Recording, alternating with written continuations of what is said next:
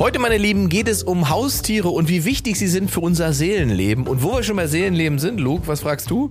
Ich bin hier gerade in Costa Rica und urlaube, schaue auf den Strand und denke mir äh, so im Hinblick auf, dass ich bald wieder in Deutschland bin, wobei hilft uns eigentlich Zynismus? Warum haben wir das und äh, warum gibt's das überhaupt? Das möchte ich von dir wissen, du Stück Scheiße. ja, bei der Tierliebe funktioniert das schon mal nicht.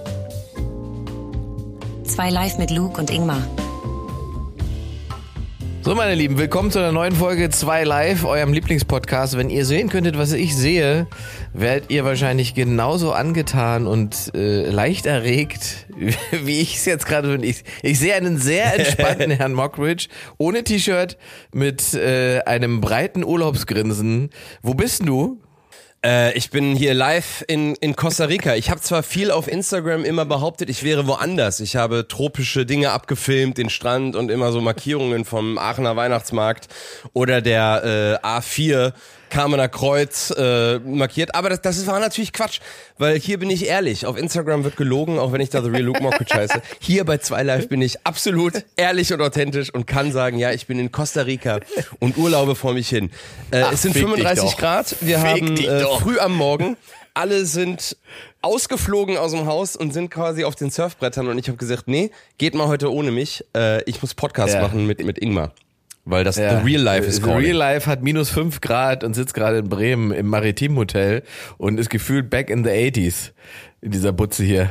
Ich habe hier einen ISDN-Anschluss und du weißt, das Hotel sehr alt ist, äh, wenn es neben den Betten äh, keine Steckdosen gibt, weil niemand früher Handys aufladen musste, während er im Bett liegt.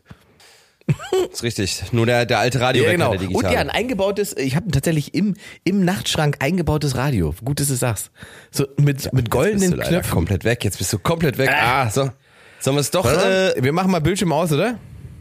Ja, ja na gut. Hoffen wir, dass es hält. So, also das heißt, die Verbindung kann manchmal ein bisschen ruckelig sein heute, weil du Costa Rica, ich Bremen und äh, deutsches WLAN nicht so gut. Und das Geile ist, es liegt an deinem WLAN. Ja, ich wollte gerade sagen, deutsches WLAN nicht ganz konkurrenzfähig zum kostarikanischen. Costa Rica, warum? Warst du da vorher schon mal oder ist das neu? Äh, das ist mein drittes Mal hier. Äh, tatsächlich ist ein kleines Surferörtchen, äh, wo ich äh, im Lockdown mal, ähm, nein, es war nicht Lockdown, es war ah. vor Lockdown, also während der Corona-Zeit mal äh, hin verschwunden bin und äh, einfach mal ein bisschen weggetaucht bin und hab hier schon Land und Leute kennengelernt, hab mich, äh, hab hier schon die ein oder andere Wurzel geschlagen, hab Freunde hier und äh, surf tatsächlich auch sehr gerne und das kann man hier sehr gut machen. Gutes Essen, gute Leute, gutes Wetter und einfach glückliche Menschen, die dem einfachen Lebensmotto folgen, pura vida. Pures Leben. Das Geil. Ja, geil. Äh, was mich, das Einzige, was mich abschrecken würde, ist der Flug. Wie lange braucht man dahin? Zwölf Stunden. Ah, oh fuck. Ja, das, das ist ja mein großes Thema einfach, ne? Ich muss aber jetzt irgendwann dieses Jahr mich mal überwinden und irgendwie Tabletten fressen oder irgendwie Wege finden, wie ich zumindest die sechs Stunden bis New York und so weiter schaffe. Naja, da gibt's, ach so, wegen der, wegen deiner Flugangst. Ja, ja, das ist, das fickt mich richtig ab gerade. Ich, ich meine, ich musste ja jetzt einmal fliegen nach äh, Gran Canaria, da fliegt man ja auch fünf Stunden. Ja. Ähm, also von daher bin ich schon ganz gut geübt. Deswegen habe ich jetzt gedacht, ach, das nach New York sollte man vielleicht auch schaffen. Ja, aber bei dir ist es das Überwasserfliegen, was so schlimm ist, ne? Ja, ja. Ja, schön, dass du mich nochmal da hinweist. Ja, ja, ja, okay. Ja, das, das wird hier schwierig. ja, ich weiß. Musst du auch nochmal umsteigen und dann so einem ganz schlimmen Kleinflugzeug dann fliegen zum Schluss? ja. Oh äh, nein. Man fliegt nach San Jose in die Hauptstadt und dann gibt's so eine wirklich so eine absolute Drogendealermaschine und äh, die fliegt sich dann in den Dschungel, äh, wo unsere kleine Hütte hier steht und das ist äh, ja, ich glaube eh, diese Länder hier Mittelamerika, Panama und Costa Rica gelten ja so als bisschen das Schweiz ähm, Mittelamerikas und ich glaube, es ist einfach ein Land, was komplett wirtschaftlich aufgebaut ist als Drogenumschlagplatz zwischen Kolumbien und Amerika. Da fühlst du dich wohl. Da fühle ich mich wohl. Und die Menschen sind glücklich hier, die Menschen sind froh. Äh, und wenn du halt einen Local hier triffst auf der Straße, dann sagt er sowas wie, hey Puder Vida, welcome to my country, I hope you enjoy my country. Und das würde ja in Deutschland nie jemand sagen. Also wenn du irgendwie am, am Alexanderplatz so eine französische Familie stehen siehst, wird kein Berliner sagen, herzlich willkommen in meinem Land. Also das würde einfach nicht passieren. Ja, da würde man sich, man würde sich direkt wieder Sorgen machen, wenn das in Deutschland einer versuchen würde. Ja, aber vielleicht äh, sind wir zumindest in manchen Teilen Deutschlands auch wieder so weit, dass man äh, die Menschen begrüßt mit Herzlich willkommen in meinem Land. Ja, die Frage ist, wen man da begrüßt und welcher Gruß noch dazukommt mittlerweile. Aber, aber, wir haben ja jetzt gelernt die letzten Wochen, wenn man politische Anliegen hat, braucht man einfach einen Trecker.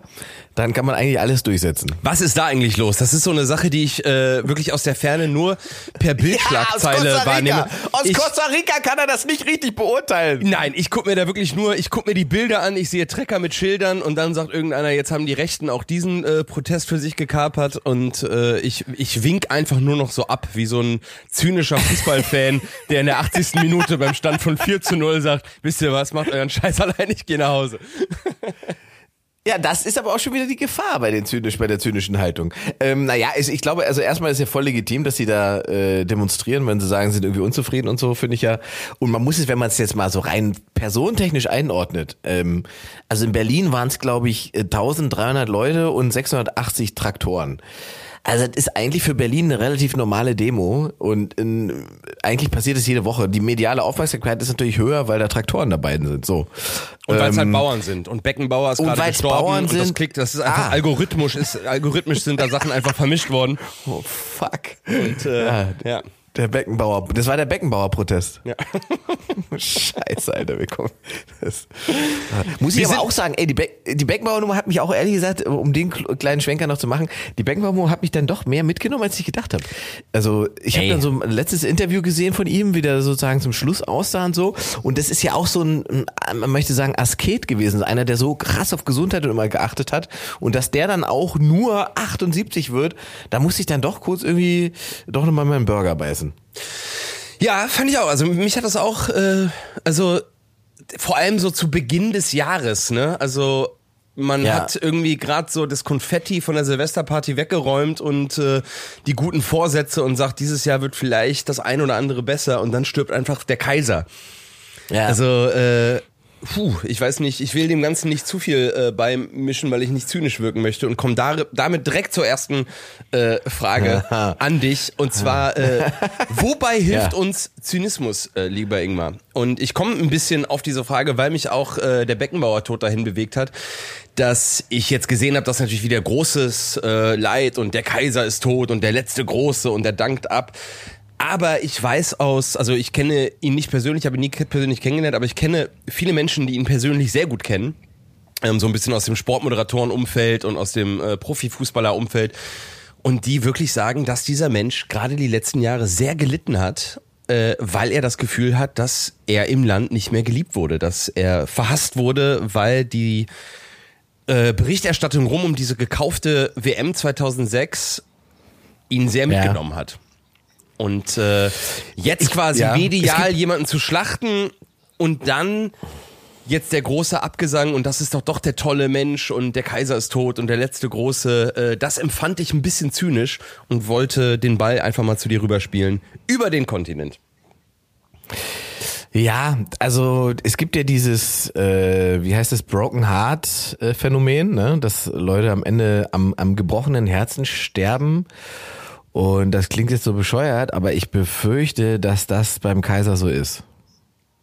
Zumindest spielst mit rein. Also Broken Heart Syndrom kennt man vielleicht, äh, wenn äh, Oma und Opa zusammen sind und dann stirbt die Oma und dann ist der Opa so allein, dass er eigentlich nur drei, vier Monate noch durchhält und dann am gebrochenen Herzen ja. stirbt, ohne Vorerkrankung. Ja.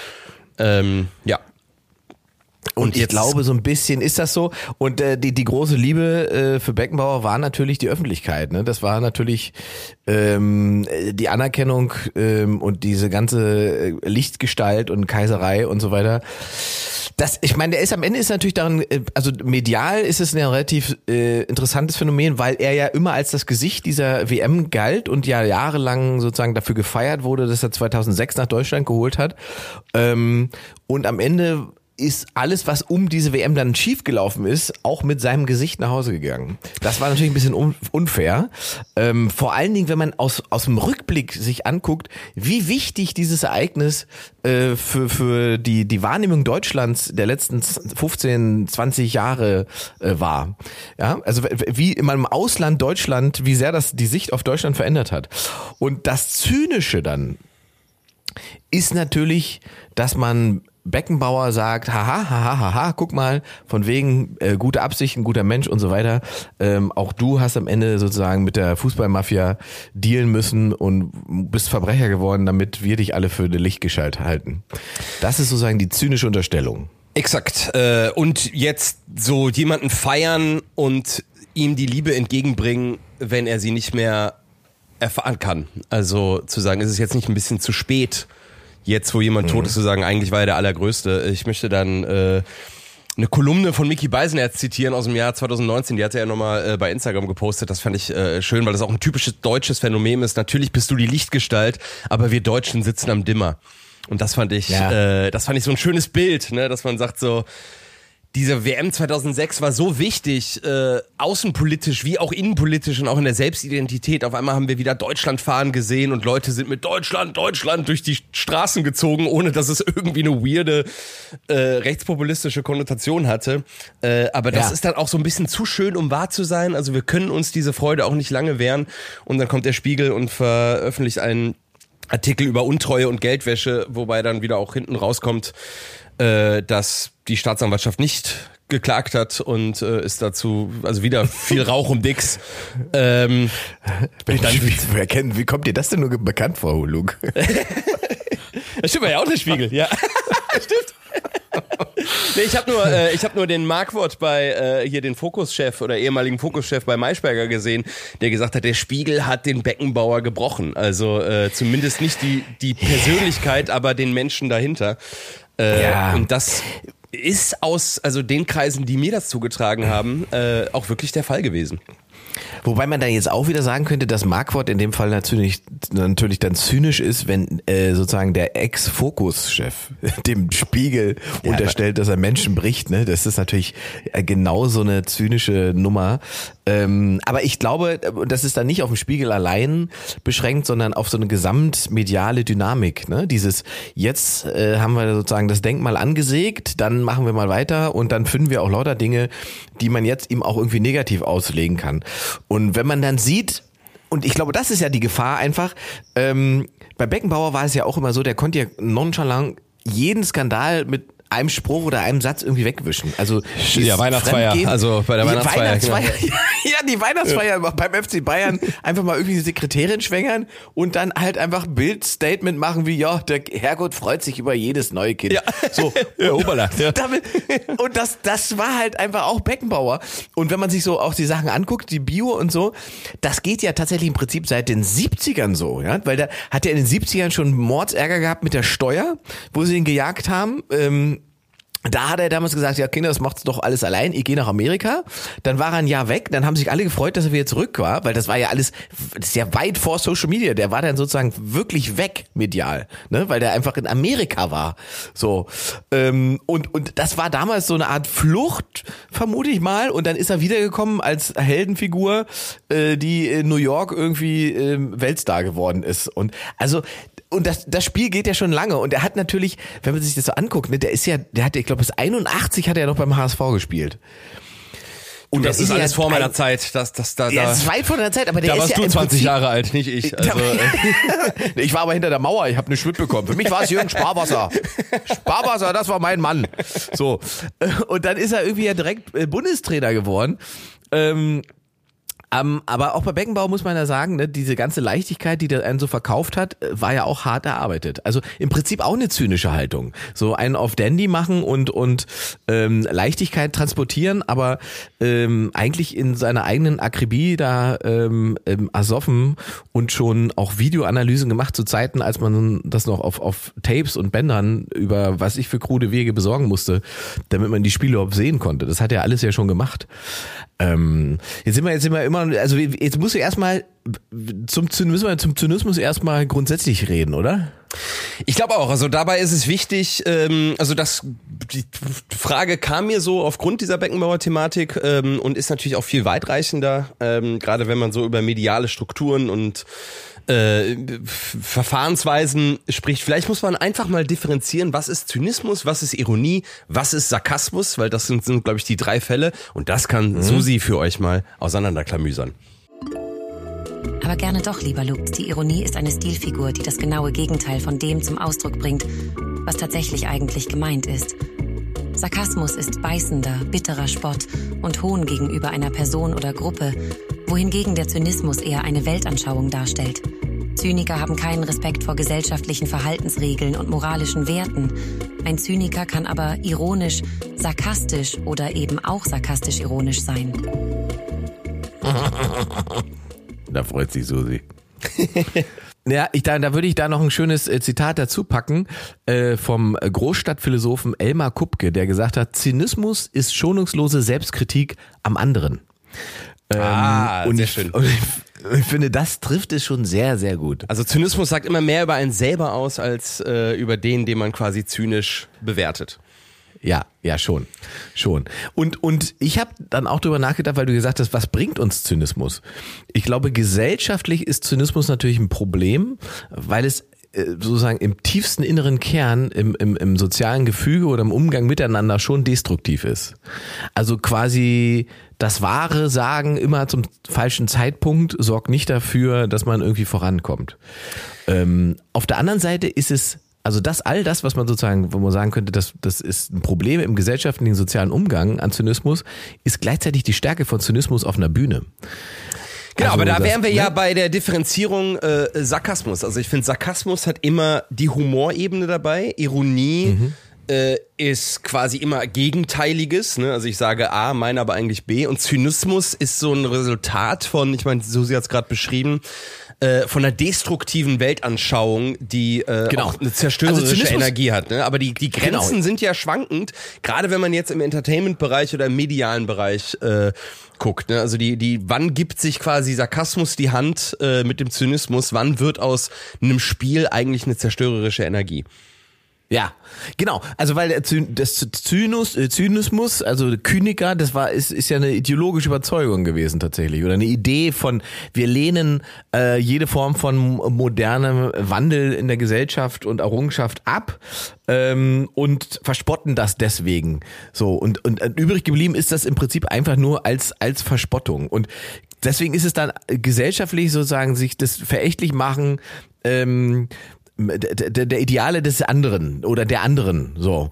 Und das ist im Prinzip das Destruktive daran. Aber gleichzeitig wie du richtig sagst ist natürlich künstlerisch wenn dann Sarkasmus dazu kommt Ironie als Element ähm, ist all das was den Zynismus im sozialen Umgang da irgendwie unerträglich macht eigentlich eben wie gesagt die Stärke weil es Sachen sichtbar macht und die unerträglich sind auf Bühnen weil das diskursfähig ist dann und anschiebt und dann witzig sein kann. Das ist sozusagen was dahinter liegt. Das ist ja der Erfolg von Harald Schmidt Genau, also gerade jetzt, du hast Harald Schmidt angesprochen, ist so der, man würde sagen, der zynische Altmeister, den man sich in den 90er Jahren leisten konnte, weil es einem sehr gut ging. Ne? Der Gesellschaft ging es hervorragend, man war reich, man war glücklich, äh, man lebte im politischen Frieden. Und äh, man konnte mit einem Zyniker äh, abends um 23 Uhr auf Sat 1 ins Bett gehen. das konnte man Jahre später nicht, als ich äh, die Late-Night-Schiene bei äh, Sat 1 hatte. Aber kon man konnte sich das leisten. Äh, man hatte man, man hatte irgendwie da, da Bock drauf. Wa- Aber warum brauchen wir das eigentlich? Oder warum verfallen wir in diesen Zynismus? Warum machen wir das? Also ist das eine Ich Art Selbst, ist das eine Art Selbstschutz? Also schützt man sich quasi davor, Dinge zu sehr abzufeiern, zu sehr irgendeinem Hype zu verfallen, indem man sich irgendwie ironisch distanziert? Ja, ich glaube jetzt, also wir müssen, das glaube ich, also es müsste jetzt tatsächlich auseinanderklamüsern. Ich glaube, da kannst du nicht wir sagen, da musst du erstmal von dir sprechen. Ja. ähm, weil ich tatsächlich, es, es gibt ja eben noch sehr, sehr viele Menschen, die eben einem Ideal folgen, einer Idealvorstellung folgen, ähm, die für irgendeinen Wert auch stehen wollen. Die verwehren sich ja schon immer gegen Zynismus. Die sind natürlich schnell Opfer von Ironie ne? und, und eben auch zynischen Haltungen. Äh, das machen wir ja auch oft hier, wenn wir dann äh, irgendeine Form von Doppelmoral anklagen bei Leuten, die sozusagen sich für irgendwas einsetzen, wo wir erstmal unterstellen, das machen sie vielleicht auch, weil es eben auch Reichweite bringt und nicht einfach nur die gute Absicht hat. Äh, was ja auch- faktisch einfach auch, auch zynisch, ne? ist. Ja, klar, es ist zynisch. Es ist natürlich, es ist ein zynischer äh, Herangehensweise, aber weil es ja auch aus einer bestimmten Erkenntnis kommt. Das ist ja nichts, was man sich ausdenkt, sondern weil es ganz oft so ist, dass es eine Form von Doppelmoral gibt, weil man sagt, Moment mal, du hast doch vor einem halben Jahr noch das und das gepostet und jenes und welches gesagt und jetzt machst du das und das. Ähm, dann bleibt einem am Ende auch nichts anderes übrig, als diese Doppelmoral zu erkennen und dann wirst du halt zynisch als Reaktion darauf. So, es ist am, im Prinzip ist es eine Verarbeitung von Frust auch. Ne? Und das ist am Ende aber auch das Gefährliche, weil es macht natürlich, dass man irgendwie also wenn du keine Ideale mehr hast, hast natürlich auch keine Begeisterung. Und wenn du keine Begeisterung hast, dann wirst du auch nichts verändern. So äh, und und das muss man ja ganz klar sagen. Also so Dinge verspotten oder verarschen, das ist natürlich leichter als sich generell für was einzusetzen und damit etwas zu riskieren, nämlich dass andere sich lustig machen. Das muss man schon sagen. Aber gleichzeitig ist der Zynismus natürlich eine entlarvende Waffe im, im, in der Kunst, weil er eben äh, also zeigen kann, wie es ist, und zwar in Momenten, in denen man es nicht will.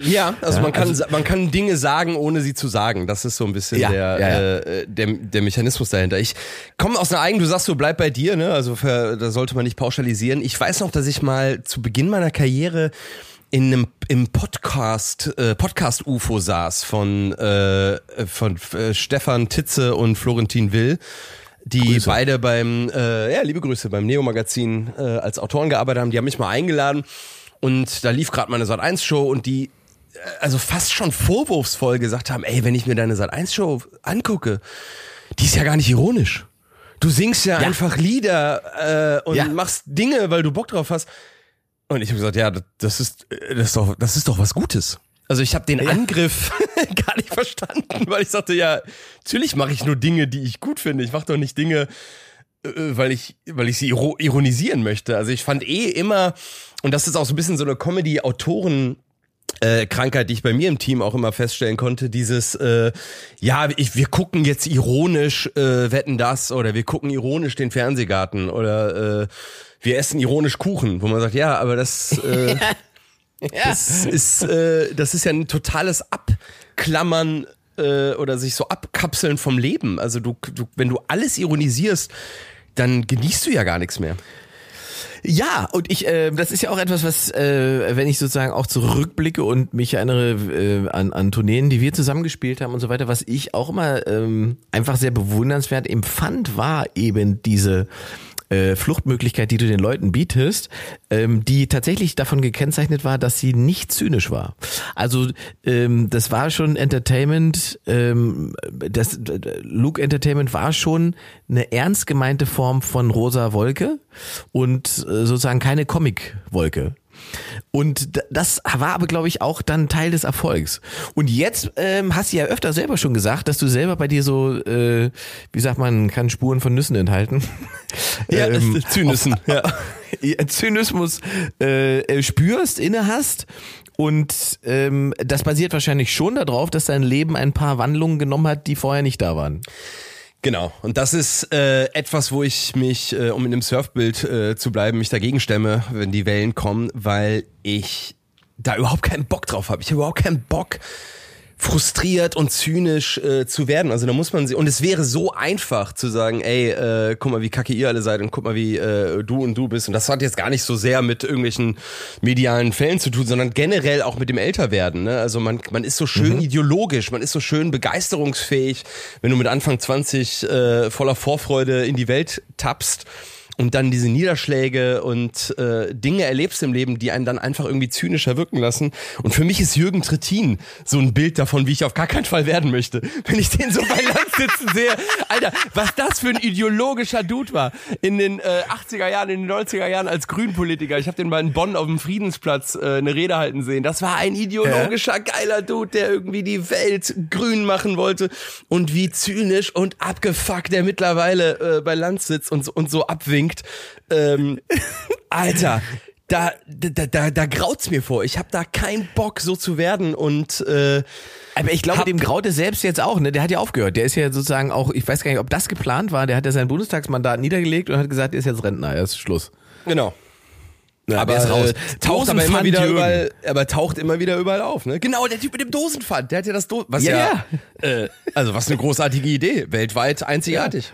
Organisator des Dosenpfands und des Atomausstiegs. Ja, ey, und so abgefuckt zu werden, da habe ich einfach keinen Bock drauf und äh, will einfach immer wieder äh, ins Positive zurück. Aber du sagst auch, das kann ein Tool sein für die Bühne.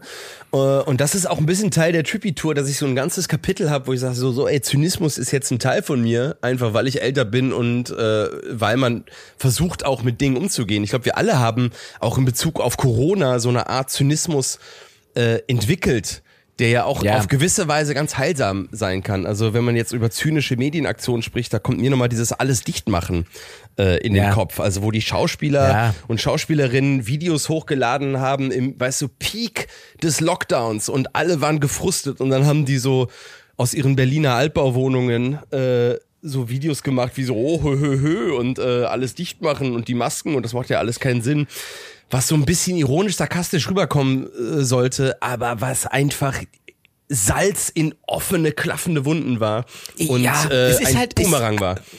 Ich, ich glaube auch, äh, dass das also man kann das natürlich so leicht sagen, ne? Sei nicht zynisch oder seid nicht zynisch. Dann könnte man irgendwie zurück sagen, ja, sag das mal dem Leben oder dem Schicksal. Ne? Das ist ja, das Leben wirkt ja einfach manchmal zynisch, weil man halt so eine Idealvorstellung davon hat, dass dem Leben aber scheinbar egal ist oder, oder der Gesellschaft, in der man sich bewegt. Und dann, dann ist sozusagen der Lauf der Dinge schon der Sarkasmus. Ja, aber dann kann doch, aber dann kann doch Zynismus wie so ein Antibiotikum sein, wo man sagt so, ey, wenn irgendwas im Leben passiert, was Wunden aufreißen lässt, was irgendwie hart und roh ist, als Erfahrung dich an, an Grenzen bringt, dann kannst du Zynismus wie so eine Antibiotika-Bombe da reinwerfen und sagen, äh, das hilft mir jetzt über einen bestimmten Zeitpunkt hinaus, aber dann muss daraus irgendwann mal Sarkasmus werden und daraus irgendwann mal Ironie und daraus irgendwann mal eine Gelassenheit. Also, dass man sagt, das kann für eine Episode gut sein, aber es darf ja. nicht eine, eine Werkseinstellung werden, weil äh, also das, das äh, wirkt auf jeden Fall wie ein Albtraum, so sein zu müssen. Also sonst, sonst wäre, der, wäre der Zyniker so eine Art Überlebenskünstler auf der Bühne. Ja, weil ich auch das Gefühl habe, dass Zynismus, also wenn du dir jetzt Threads anguckst, ne, also äh, jüngst gestartetes äh, Social Media Flussdelta von Instagram, äh, was so was so Twitter ersetzen soll, äh, es fing so an und alle haben sich so ein bisschen sortiert und jeder hat so versucht äh, zu, zu schwimmen und zu strampeln und dann hat der, also wenn ich mir die für dich äh, Abteilung angucke, ne? Also wenn mir gezeigt wird, was mir gezeigt wird, ne? Also einfach so als als algorithmischer Vorschlag der Plattform, ist das eine zynische Scheiße, die nicht auszuhalten ist. Also ich habe eh das Gefühl, Zyniker haben das Internet übernommen und haben quasi die komplette mediale Darstellung äh, in, in Geiselhaft genommen und haben wirklich so ein Messer am Hals von normal denkenden Menschen und sagt, wir sind die Zyniker, wir haben hier das Sagen und es ist wie in so einer Geiselsituation. Ist das auch dein Eindruck? Ich bin hier, ich, ich, also ich stelle halt einfach fest, dass ich äh, viel weniger zynische Elemente in mir habe, als ich das so gedacht habe. Beziehungsweise, dass ich das immer viel mehr spielerisch auf der Bühne eingesetzt habe, als das tatsächlich in meinem Leben ist, weil ich tatsächlich, wie du es beschreibst, das auch beobachten kann und mich da aber überhaupt nicht drin sehe. Ich fühle mich da gar nicht. Ich fühle das auch nicht. Ich äh, sehe auch all diese, sozusagen all diesen Frusten, diese Enttäuschungen dann nicht und das finde ich ganz interessant, weil es ja offensichtlich eine große Gruppe von Menschen gibt, die sich ja auch selbst gegenseitig in ihrem Zynismus durchgehend bestätigt. Und das führt ja am Ende auch zu, zu, zu etwas, was wir dann tatsächlich in politischer und ähm, sozusagen im Wahlverhalten sehen. Das geht ja nur, wenn ich mich in dieser zynischen Weltsicht bestätige, dass es eigentlich gut nicht geben kann. Dann ist auch egal, wie scheiße oder wie schlecht es wird.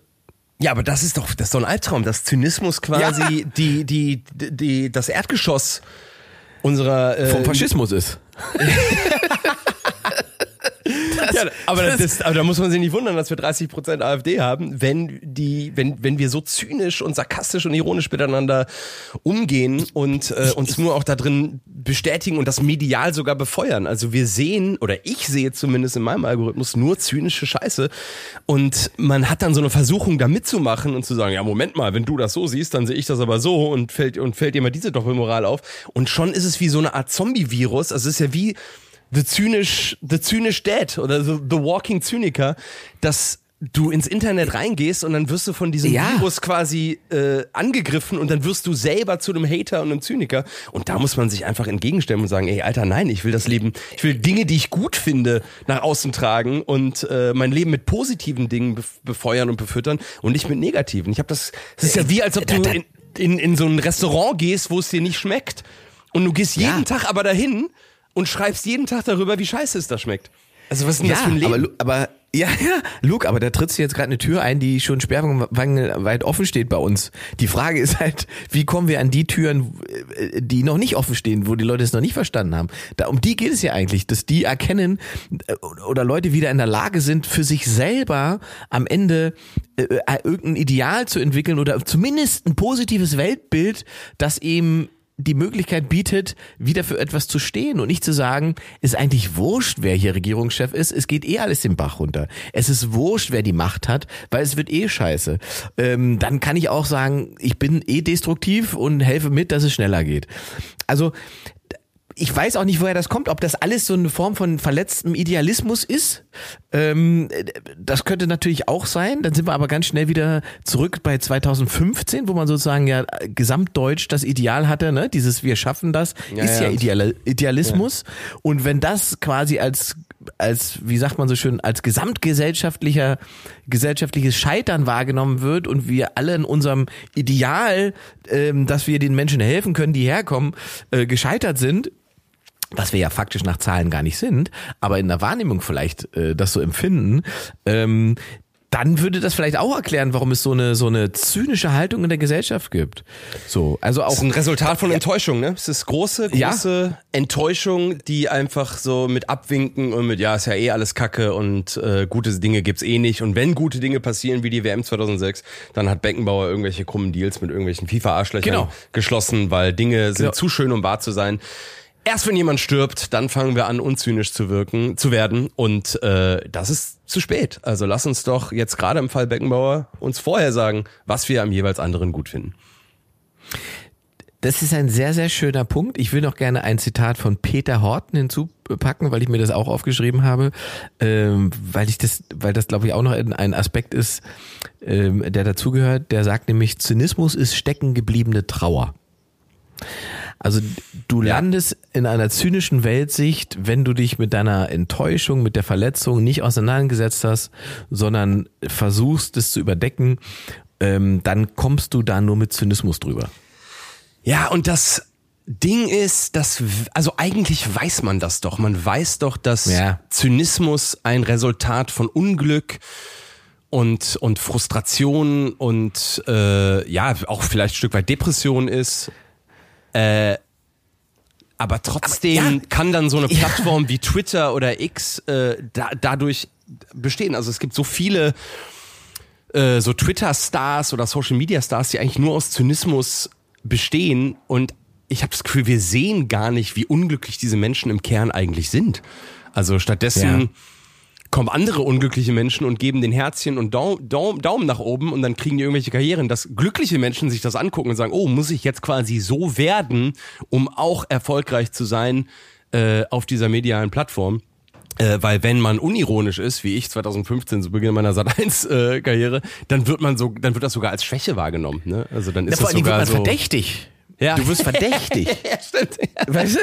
Das ist, das ist doch der Punkt. Es ist verdächtig, und das sagt doch eigentlich alles über diese Gesellschaft, in der wir uns hier befinden, dass Ja. man verdächtig ist, wenn man quasi Zynismus Wenn es einem zu befreit gut, ist. wenn es einem zu gut geht.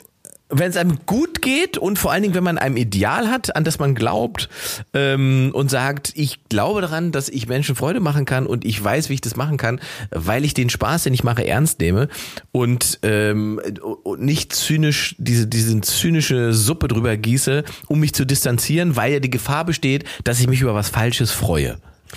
Ey, und da habe ich auch, also für mich, auch für dieses Jahr als neues Jahr, äh, äh, das als, als Kampfansage aufgerufen an, an, an mich, was ich einfach machen möchte, ist einfach wieder genau der Gegenentwurf zu sein. Also ich habe auch diese zynischen Ströme in mir gefunden äh, zu Beginn von, von Luke die Schule und ich. Da habe ich so, äh, weißt du, das war eine sehr family-friendly, pinke äh, Sat1 Primetime Show und ich wurde aber immer zynischer und medial abgefuckter und habe dann versucht, diese Pointen damit einzubauen und da erinnere ich mich an eine so eine Situation, äh, wo ich so Grundschüler, äh, du warst, warst ja auch mal in der Schulshow, du hast ja mal Geld gesammelt für eine Tischtennisplatte an deiner eigenen Grundschule, ne? Ja. Ja, richtig. Habe ich meine Tischtennisplatte bezahlt. Und da saßen äh, vier Grundschüler und die haben so ihre und einer war wirklich ein, ein Grundschüler war wirklich weird. Also der der das der war irgendwie sechs, der war sehr strange und alle wussten es im Studio und ich habe den versucht den so einzurahmen und die andere wollte Tierärztin werden, der andere Tischtennisprofi und ich habe die dann so abmoderiert und habe gesagt so ach, ich freue mich, äh, dass ihr hier wart, denn in 20 Jahren sehen wir dich als Tischtennisprofi. Du bist die beste Tierärztin der Welt und du wahrscheinlich der Protagonist in einer Netflix Doku. und merkte, wie so das komplette Team mich so mit offenen Augen und offenem Mund anstarrt und sagte, Alter, was hast du, hast du da gerade einen Sechsjährigen zu einem Mörder in der Zukunft gemacht? äh, das ist ja auch ja. so eine Form von. Also, ich meine, das ist jetzt lustig, man, man, man lacht so drüber und äh, die Pointe finde ich auch nach wie vor, also ich stehe dahinter, aber ist natürlich total krank, so einem Sech Sechsjährigen so ein sowas anzudichten. Aber das ist, das funktioniert auch nur, und das weiß ja der Sechsjährige nicht, weil der Sechsjährige für dich zum Spiegel wurde, weil du irgendwas in ihm entdeckt hast, wo du gesagt hast, das kenne ich in mir, deswegen weiß ich, wo es hinführt. Oh ja, und, okay. Und deswegen ist das möglich, dass du diese Vorhersage machst. Und das ist ja schon faszinierend. Und das ist ja, das ist ja gerade eben, und das ist eben, das ist eben die Gefahr am Zynismus. Ah, dass man quasi seine eigenen Unzulänglichkeiten und seinen eigenen Frust auf andere projiziert oder auf die Gesellschaft projiziert. Und äh, ja, also es ja, ist ja. immer bei einem selber, ne? Also Zyn Zynismus ja. ist immer, bist immer du selbst. Und äh, so wie der Zyniker mit der Welt um sich rum umgeht, so geht er wahrscheinlich auch mit sich selbst um. Und das ist äh, das ist kein schönes Selbstbild. Das sind, glaube ich, viele Nächte mit offenen Augen äh, im Bett an die Decke starrend, wo die Gedanken nicht besonders schön sind. Deswegen geht die Liebe raus an alle Zyniker da draußen. Äh, ja, hört auf mit der Scheiße. Ja. Es tut euch und ja. uns nicht gut. Was ist die erfolgreichste Arbeitszeit des Zynikers? Sag's mir. Die Pause. Sehr gut. Und zu dieser ganzen Zynismusnummer passt ja eigentlich das, was ich dich heute fragen will. Äh, äh, kurzes Ding, bevor wir jetzt in die, in die Sache gehen. Ich habe den Till Lindemann-Clip von seinem neuen äh, äh, äh Video gesehen. Till Lindemann, 18 Sekunden Teaser-Clip. Er wirkt eine Frau und äh, dann hört der Clip auf. Ich habe ihn selber noch nicht gesehen, ich habe nur darüber gelesen, aber möchte gerne mit dir darüber ja. sprechen. Ist das nicht auch wahnsinnig zynisch oder ein cleveres mediales Bespielen und äh, also wie, wie schätzt du das ein? Ich habe es tatsächlich vorhin auch kurz gesehen. Es sind 16 ja. Sekunden und okay. ich bin mir zu 100% sicher, ähm, dass das wieder mal ein falscher Hase ist. Ähm, und wenn wir das Gesamtvideo sehen, werden wir verstehen, warum das so ist. Aber ich erinnere mich daran, dass Rammstein auch schon mal sozusagen fast als Nazi-Band Band galten, als sie den, den, den Deutschland genau Clip gemacht haben. Da haben sie es mir ähnlich gemacht. Da gab es am Anfang, ich glaube, auch einen 15 Sekunder, wo man sozusagen nur sie mit diesen Fahnen und so weiter gesehen hat und alle haben gesagt, Alter, jetzt sind sie die, jetzt sind, sind jetzt sind sie die NSDAP mit Instrumenten. Ähm, und dann war am Ende das aber eigentlich das linkeste Musikvideo der letzten 20 Jahre. Jahre. So ist es. Ja. Ähm, und deswegen würde ich bei den, du weißt ja, wie das so ist mit den 16 Sekunden Videos im Internet. Äh, ich weiß ja nicht, ob ich da, ob wir da schon eine, eine finale Beurteilung abgeben sollten. Naja, aber der mediale Move, das so hochzuladen, ist natürlich, ja, äh, ja das ist, die, ja. das ist Kunst, das ist ja, Verarbeitung ja, ey, von richtig. der Welt wir haben ja drüber geredet, lustigerweise schon. Es war ja sozusagen absehbar, dass der das tun wird oder dass der das so macht, weil, die da, weil der das seit 30 Jahren so macht. Ähm, und äh, sozusagen die Provokation Teil des Geschäfts ist von Rammstein und Lindemann und die immer schon mit provozierender Kunst auf all das reagiert haben, was da um sie rum ist. Und wenn sie selber im, im Zentrum dessen sind, ist ja klar, dass er das also irgendwie aufgreifen wird und irgendwas damit machen wird. Also alles andere hätte mich jetzt wirklich über, überrascht. Beziehungsweise, äh, wenn er jetzt, er hätte natürlich auch so einen Hansi, Hansi Hinterseher Schlager machen können, äh, dann hätte er uns auch alle überrascht. Dann hätte man aber auch gesagt, das ist zynisch.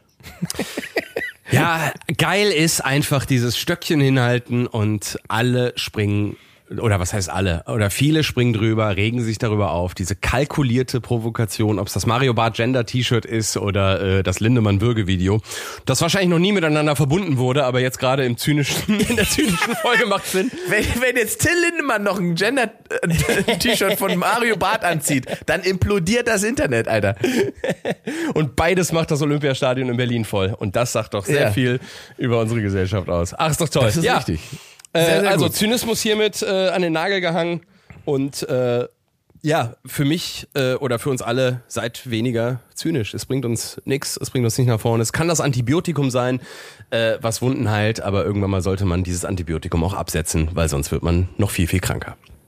Ja, ein schönes, äh, wie sagt man, ein schönes Schlusswort. Ähm, und ich finde ja, wenn es, wenn es irgendwas gibt, was überhaupt nicht zynisch ist, dann sind es ja Haustiere. Yes, ich liebe diese Frage. Stell sie mir. Komm, komm, stell sie mir. Komm, wichtig. komm Ingmar, komm, stell. Luke, lieber Wer Luke. ist ein guter Junge? Wer ist ein guter Junge? Du bist ein guter Junge. Stell die Frage. Okay, ja, er ist schon mittendrin. Wie wichtig sind Haustiere? Ah, Haustiere sind großartig. Ah, auch hier in Costa Rica ähm, äh, laufen, also es ist ein bisschen tragisch. Äh, hier laufen tatsächlich viele Hunde rum, die ein Halsband haben, aber die laufen einfach wild am Strand rum und die scheinen niemandem zu gehören. Und die Story dahinter ist, dass äh, Vorsätze, also viele amerikanische Touristen mit ihren Hunden hier runterfliegen Ja. und die einfach am Strand lassen und wieder abhauen. Ah, krass. Also die für den Urlaub quasi äh, einen Hund haben wollen, aber dann ohne Hund zurückfahren und dann haben die das Halsband noch an und irgendwann mal kommen die vielleicht zwei Jahre später wieder und dann läuft dieser Hund immer noch hier rum. Äh, und es gibt wirklich ein Rudel an freilaufenden, mit Halsband ausgestatteten Hunden, die hier am Strand leben. Und ganz ehrlich, wenn man sich die anguckt, die haben the time of their life. Es ist so ein, es ist wie so ein das- Schüleraustausch. ich, jetzt guck mal, Die jetzt sind wir schon wieder zynisch. Ich weiß, weil ich wollte es nämlich jetzt auch gerade sagen, ne? der deutsche Hund muss irgendwann eine Autobahn verenden und da haben sie es in Costa Rica schön am Strand. Ja, die, die, die sind hier, die dürfen in die Restaurants rein, die werden gefüttert. Wir haben selbst äh, hier am Haus, äh, hieß es ja, das ist äh, Freier, äh, der Hund, der hier äh, irgendwie zum Grundstück gehört, der läuft hier manchmal rum. Äh, müsst ihr aufpassen, dass wenn ihr nachts die Schotterpiste hochkommt, dass ihr die nicht überfährt. Und da gucken wir jetzt auch jedes Mal. Und dann liegt sie da und läuft uns hinterher und äh, wird hier gefüttert und ist Teil der Welt. Und es funktioniert. Also Mensch und Tier leben hier eigentlich viel authentischer zusammen, als äh, wenn du so zwölf äh, Wolfshunde in so einer 30 Quadratmeter Altbauwohnung in äh, Berlin hast. Also hier, Ja. hier, hier klappt's, hier klappt's besser. Und ich, mich erinnert das ein bisschen an so einen Disney-Film. Also kann Disney mal einen Film darüber machen, über die zurückgelassenen Hunde in Costa Rica, die sich hier äh, am Strand austoben und äh, Buddies fürs Leben haben. Und äh, ich, ich würde sogar irgendwie einen Jack Russell Terrier äh, synchronisieren. Also mach, mal, mach, mal, mach mal fertig hier, Disney. Ist geil. Ja, und ich meine, das, also deswegen, ich bin, das passt so gut zur, zur, zur Zynismusfrage, weil, also Tiere oder Haustiere oder so Hunde, die man hat, die sind halt nicht zynisch, ne? Also so ein Hund freut sich tatsächlich ja echt, wenn du nach Hause kommst. Es ist egal, ob du am Tag komplett versagt hast. Es spielt ihm keine Rolle. Der freut sich, dass du du bist und dass du die zur Tür reinkommst und dass du ihm wieder im Leckerli gibst. Und das ist keine zynische Freude, sondern der freut sich einfach echt auf dich. Ja, und deswegen sind Haustiere auch so wichtig, um auf die Frage zurückzukommen, weil es einfach ein Vehikel für bedingungslose Liebe ist. Und äh, Ja. bedingungslose Liebe ist etwas, was wir Menschen brauchen und äh, im Optimalfall von unseren Eltern bekommen, aber ja in vielen Familienkonstellationen ja auch nicht. Und da gibt's viele Dramen und Tragödien und da kann ein Haustier äh, Abhilfe schaffen, indem es hier bedingungslose Liebe gibt. Interessant finde ich, dass wir beide gerade ausnahmslos über Tiere sprechen, äh, über, über Hunde sprechen, wenn wir über Haustiere sprechen, weil Katzen Alter, ich hasse fucking Katzen. Das ist das beschissenste Haustier äh, aller Zeiten. Wenn wir über Liebe, über Treue und über äh, darüber sprechen, dass, dass, dass ein Haustier dir Liebe geben kann und sich freut, dich zu sehen, dann reden wir nur über Hunde und nicht über diese ekelhaften, bitchigen Katzenwesen, die dich töten würden, wenn sie es könnten. Da, da, darf, ich, darf ich dich kurz darauf hinweisen, dass ich den größten Shitstorm meiner Karriere hatte, weil ich mal bei 1 Live im Scherz gesagt habe, dass ich finde, dass Katzenbesitzer höhere Steuern zahlen sollten, weil es schlechtere Menschen sind. Ich habe Ja, noch ich- nie so viel Hass auf meiner Homepage, äh, meiner, meiner, meiner Facebook-Seite damals gehabt, äh, wie nach diesem äh, kleinen lustigen Satz. Ähm, also es könnte sein, dass jetzt die nächste Hasswelle über dich hineinbricht, weil du jetzt Katzenbesitzer gedisst hast. Ich finde, Katzenbesitzer sind ausnahmslos Mörder. Ich muss Also aber, selbst, ich, ich muss selbst Hitler ist sogar sympathisch, weil er einen Hund hatte. Also selbst da kann man, man kann über Hitler vieles sagen, aber Hundemensch, deswegen, ey, stabiler Du. ja, der hatte, der hatte einen Schäferhund und damit ist eigentlich, also image-technisch viel gerettet. Wenn er eine Katze gehabt hätte, dann wäre wirklich ein, oh Gott. Ähm, ich muss aber meine Sicht auf Katzen ein bisschen re revidieren. Ich, mir mir ging es lange ähnlich wie dir. Ähm, Jetzt habe ich ja letztens bei einer Freundin festgestellt, dass so eine flauschige äh, British, wie heißen die British Shorthaar oder wie die heißen, die sind so flauschig, im Prinzip wie mein Hund und auch sehr faule Tiere, die eigentlich nur kuscheln wollen den ganzen Tag, dass das schon eine witzige Katze ist. Also diese Nacktkatzen, da kann ich nichts mit anfangen. Die großen Katzen, diese, die, äh, wie, wie heißen die, nicht siamesische, sondern äh, oh Gott, Menkun und so weiter da hätte ich immer schon Schiss, weil wenn die dir einmal eine geben mit der Tatze, da kannst du sozusagen, das Körperteil kannst du, kannst du abliefern, weil einfach der Riss im Fleisch so tief ist. ja. Ähm, ja. Aber so eine kuschelige, also die, so, so eine Garfield-mäßige, das ist schon okay dann, finde ich. Das kann man schon noch machen so. Aber generell bin ich tatsächlich auch echt Hundemensch. Also Hunde sind mir da viel, viel näher, weil ich, ich weiß gar nicht, was es ist. Ich glaube, da gibt es auch schöne Analysen drüber, dass so so Hundemenschen mögen halt äh, andere umherkommandieren und ähm, so Katzenleute sind mehr so independent-mäßig drauf. Stimmt das? Susi äh, bringt Licht ins Dunkle. Forschung zeigt, dass Katzenbesitzer oft vertrauensvoller und sozial sensibler sind, während Katzenmenschen häufiger eine höhere Intelligenz und intellektuelle Neugier aufweisen. In einer Studie mit College-Studenten schnitten Katzenliebhaber in Intelligenztests tendenziell besser ab. Sie neigen auch zu introvertierter, sensibler und aufgeschlossener Persönlichkeit. Im Gegensatz dazu sind Hundemenschen häufig extrovertierter und anpassungsfähiger in sozialen Situationen. Sie neigen dazu, weniger neurotisch zu sein und an Hierarchien zu glauben, wobei Hunde als unterwürfiger angesehen werden. Dies könnte auf einen Wunsch nach Dominanz hindeuten, obwohl es wichtig ist zu betonen, dass sie weder einer bestimmten Norm folgen, noch narzisstischer sind als Katzenliebhaber. Ja, also wir sind beide Hundemenschen, oder? Ja, da müssen wir jetzt aber auch mal ganz äh, äh, klar in die Details gehen. Was für einen Hund hast denn du da aktuell und wie heißt er? Äh, ich habe ein Labra eine Labrador Husky Mischling und die ist äh, aus Irland und die wollte keiner haben, weil sie keine blauen Augen hat, wie es für einen Husky üblich ist. Die hat braune Augen. Wahnsinn.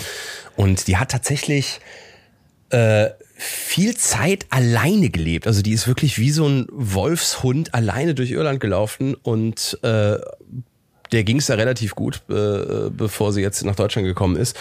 Und ich gehe gern mit ihr joggen am Rhein, also äh, das macht mir macht mir großen Spaß. Ich sage auch immer, dass äh, meine Freundin eigentlich zwei Hunde hat. Also die äh, hat quasi mich und den Hund, weil wir ähnlich in der Erziehung sind. Also es ist, wenn wir beide so ein bisschen hibbelig sind, dann sagt sie so, komm, geht mal laufen. Äh, und das wird dann so äh, quasi versteckt, als ich gehe mit dem Hund laufen, aber eigentlich gehen wir beide miteinander laufen und kommen dann beide so entspannter und äh, ausgepowert wieder und kriegen dann ein bisschen Essen hingestellt und schlafen dann glücklich und zufrieden ein. Also ich habe das Gefühl, wir sind beide Gefangener äh, von meiner Freundin. Äh, aber es geht uns sehr Aber gut. Also es, es geht uns gut. Und, und, und so, aber wie du sagst, äh, Husky, Labrador, also der braucht schon viel Auslauf. Da musst du schon eine ordentliche Strecke mit, mit dem machen, damit der entspannt ist, oder nicht?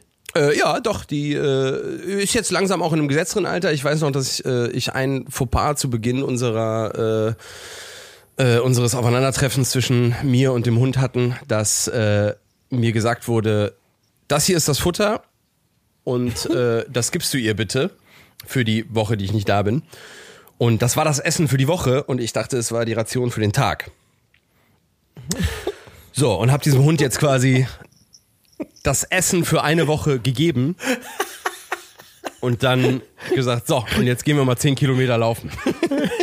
Viel Glück! Und das war die anstrengendste, äh, also das, das grenzt ja schon an Tierquälerei. Also stell dir vor, du isst das Essen, was du für eine Woche essen musst. Ja. und äh, gehst dann 10 Kilometer joggen. Ähm, also es war Das ist eine harte Ansage. das ja. war, das war schwierig. Äh, aber es ging. Also der Labrador ist ja schön verfressen. Der kann das ab, ähm, der da auch mit drin steckt. Und dann mit viel Öl und äh, Joghurt haben wir dann haben wir das dann alles wieder rausgekriegt. Wo wir jetzt über Haustiere reden, da fällt mir äh, eine Geschichte ein von unserem äh, Podcast-Produzenten, dem lieben Herrn Andreas Loff.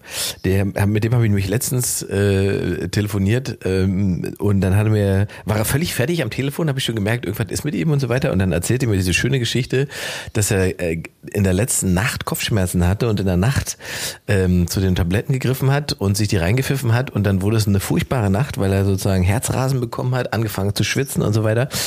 Und dann hatte er die äh, Paracetamol verwechselt mit den Herztabletten von seinem Hund. Oh Gott. Korrektur. Es handelte sich bei den Tabletten um die Anti-Inkontinenztabletten des verstorbenen Hundes unseres Produzenten. Der Wirkstoff darin ist Ephedrin und wirkt stark anregend. ich hab's gesagt, Alter, stell mir vor, wenn das dein Ende ist und der toxologische Bericht äh, findet raus, dass du die Herztabletten vom Hund gefressen hast, dann hauen sich die alle, alle beim Aufschneiden mit der nassen Hand vorm Kopf. Klingt, klingt aber auch wie so eine neue Szenedroge aus Berlin, dass du so Herztabletten von Hunden frisst. Also wenn wir Ja, schon wirklich. Pferdeberuhigungsmittel äh, schlucken und im Club irgendwie abdancen, dann äh, kannst ja auch das Ja, vergess, vergess Ketamin, nimm mal hier das von der Dogge für die Herz. Kann man. Klar, kann man. ähm, ist das dein erster Hund oder hast du vorher auch schon einen gehabt? Äh, wir hatten immer wieder, also wir waren ja sechs Jungs oder sind sechs Jungs äh, und wollten immer Hunde und haben unsere Eltern bekniet, Hunde zu bekommen. Und meine Eltern äh, Ja. hatten da keinen Bock drauf, weil die gesagt haben, wir haben mit den sechs Jungs schon zu viel äh, Stress. Deswegen haben meine Eltern ein, schön, ein schönes äh, pädagogisches Stilmittel bedient. Und zwar haben die immer wieder einen Hund rangeholt und den dann aber wieder entfernt. Also dass man schön so uns an der Droge schnuppern lässt.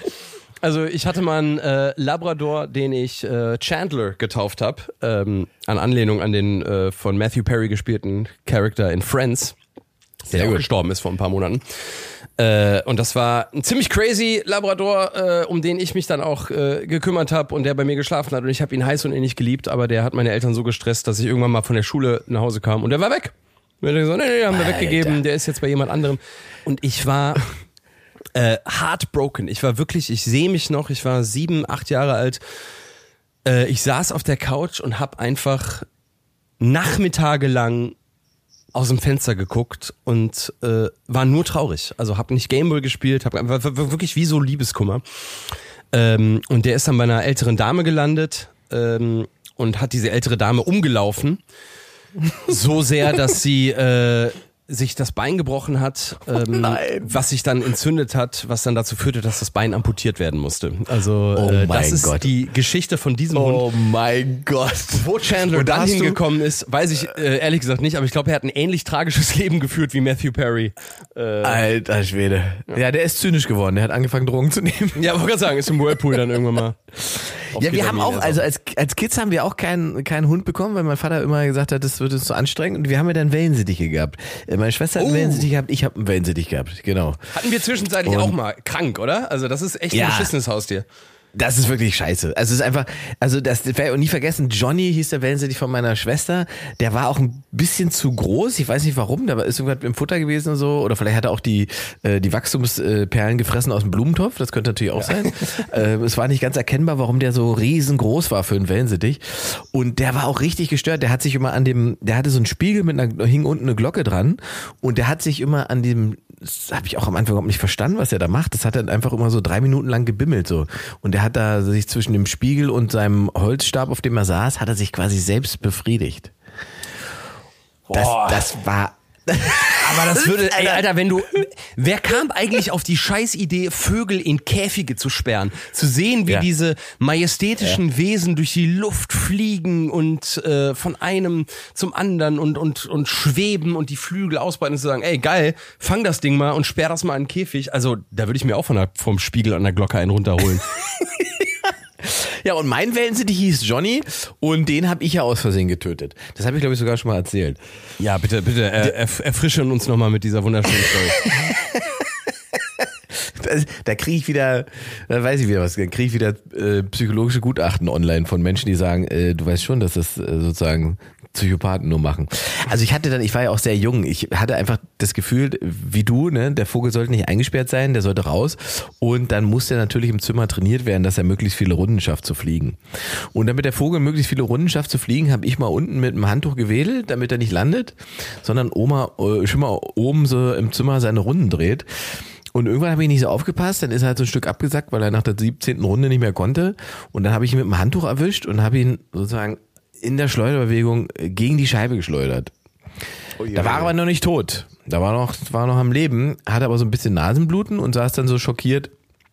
Äh, Ich habe ihn so genommen, habe ihn dann wieder in den Käfig gesetzt und saß da so schockiert in seinem Käfig. Und dann habe ich, wie man halt reagiert als kleiner Junge, äh, die Käfigtür zugemacht und bin Fernseh gucken gegangen, als wäre nichts passiert.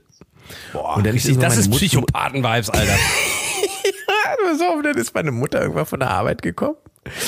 Und ich saß, ich saß vom Fernseher, hab Trickfilme geguckt. Und dann kommt meine Mutter von der Arbeit und kommt irgendwann ins Wohnzimmer ganz betroffen und sagt, du Ingmar, der Johnny ist tot. und ich dann so, was? Ja, das war's. Ähm, so habe ich im Prinzip meinen Wellensittich ermordet. Ähm, Ja, vor allem hast du den nicht nur ermordet, du hast den gegen die Wand geschleudert und dann hatte der wahrscheinlich. Scheibe. Ja, gegen die Scheibe. Und dann hatte der diese letzten Stunden, war der wahrscheinlich komplett behindert. Also der war ja wirklich wahrscheinlich. Äh, Hör auf.